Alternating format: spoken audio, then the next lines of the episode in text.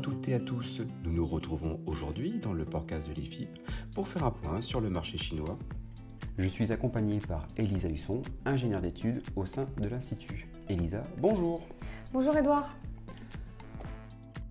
En 2019 et en 2020, la Chine a beaucoup fait parler d'elle, le pays étant touché de plein fouet par la fièvre porcine africaine, provoquant ainsi la hausse mondiale des prix du porc. Aujourd'hui, nous cherchons à comprendre où en est-on Dans quelle situation se trouvons-nous en Chine? Alors actuellement, on se retrouve dans une situation de marché qui a bien changé en quelques mois. Depuis le début de l'année, le prix du porc en Chine n'a cessé de dégringoler jusqu'à se stabiliser au mois de juillet. En l'espace de quelques mois, le prix du porc est passé de 36 yuan, à peu près 6 euros par kilo, à environ 13,5 yuan, soit encore 2,50 euros. Mais qu'est-ce qui explique cette baisse de prix?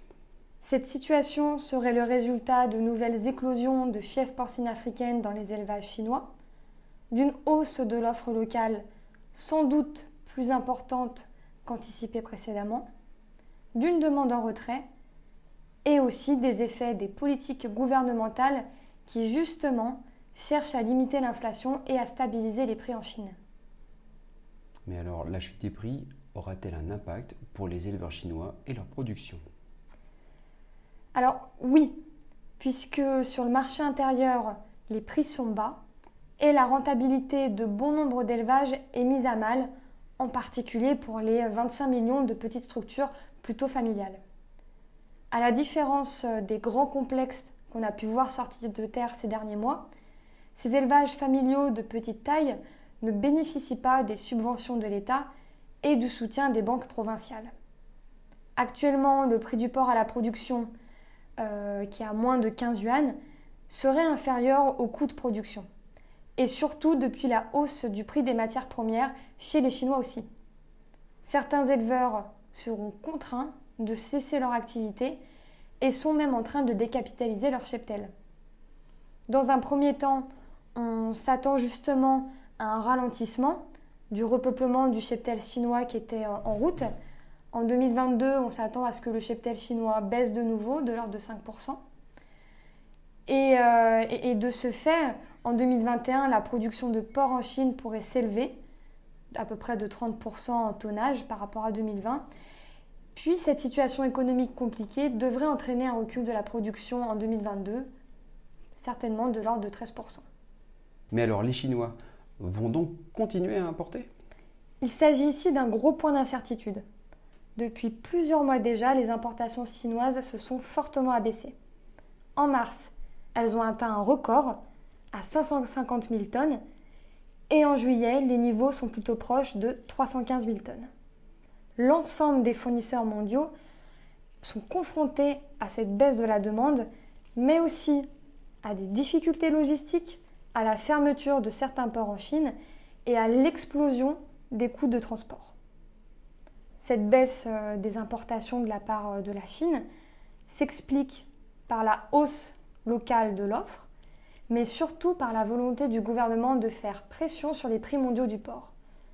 La valeur de l'export vers la Chine chute plus rapidement que les volumes ces derniers mois. Les Européens ont d'ailleurs été confrontés au référencement récent d'une vingtaine d'outils dans l'Union européenne et à une vague d'audits par les services chinois. Un autre facteur pourrait aussi expliquer l'abaissement des achats. Il s'agit de la consommation de porc par les citoyens et des changements des habitudes alimentaires de ceux-ci.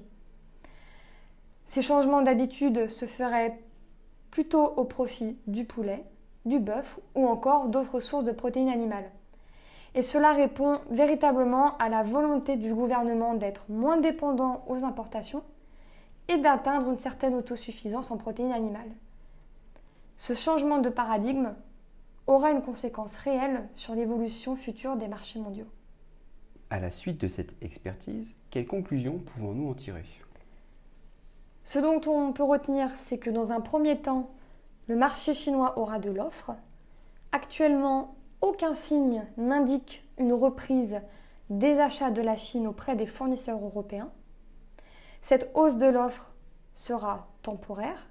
Elle laissera place Ensuite, un recul de la production, du fait de la fermeture de ces nombreux élevages non soutenus par le gouvernement. Mais cette perte de production des élevages petits ou moyens sera graduellement compensée par la production dans les grandes entreprises modernes et plus performantes. Les importations chinoises pourraient rester similaires à 2020 dans les prochains mois en termes de volume, voire légèrement en deçà, mais elles se feront assurément à un prix inférieur. Le gouvernement chinois ne souhaite pas renouer avec l'inflation sur le port qui a été observée ces dernières années. Au bout du tunnel vers l'été 2022, la décapitalisation des effectifs en cours en Chine conduira probablement à une reprise des importations, mais ceci sera très certainement provisoire. Elisa, merci pour cette expertise et à bientôt pour un prochain podcast. Merci Edouard, à bientôt.